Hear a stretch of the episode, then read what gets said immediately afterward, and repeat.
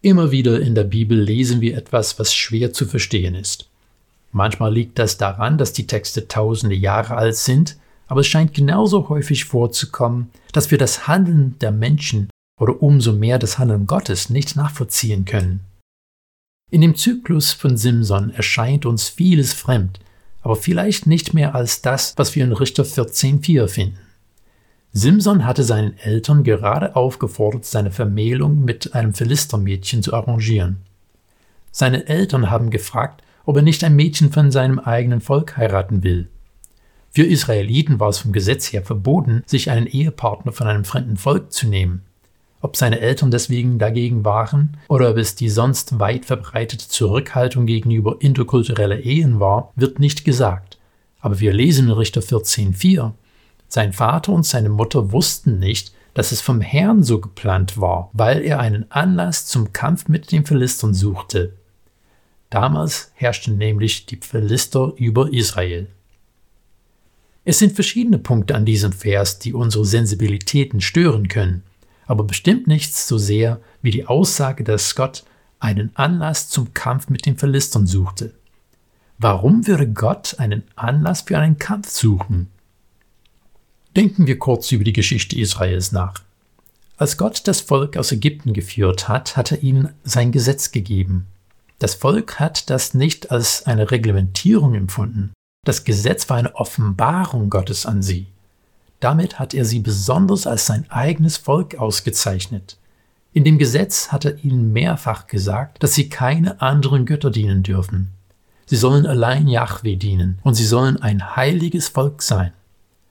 Heilig zu Yahweh zu sein bedeutet, dass sie anders sein sollten als die anderen Völker. Sie sollten nicht genauso leben wie alle anderen, sondern sie sollten das Wesen Yahwehs in die Welt spiegeln. Durch das gesamte Buch Richter geht es kontinuierlich darum, dass sie gerade diesen Auftrag nicht nachgekommen sind. Stattdessen haben sie sich den anderen Völkern immer mehr angepasst. Die Richter, die Gott berufen hat, haben oft selber nicht die Treue zu Jahwe gehalten. Wenn wir zu Simson kommen, finden wir eine ganz neue Qualität der Anpassung. Simson hat sich mit dem Status quo so gut abgefunden, dass er ständig nur philistinische Frauen hinterher war. Simson hat auch nie die Israeliten gemustert, um sie von den Philistern zu befreien. Simson war so sehr darauf bedacht, sein eigenes Ding zu tun, dass Gott den Status quo auf andere Art und Weise aufbrechen musste. Dieser Richter hat nur den Kampf gegen den Unterdrücker aufgenommen, wenn er persönlich beleidigt war. Und warum musste ein Kampf zwischen Israel und den Philistern sein? Gott hatte Abraham eine Verheißung gegeben, dass er durch ihn alle Völker segnen würde. Aber dieser Segen konnte nicht entstehen, wenn Israel sich den anderen Völkern angepasst hat.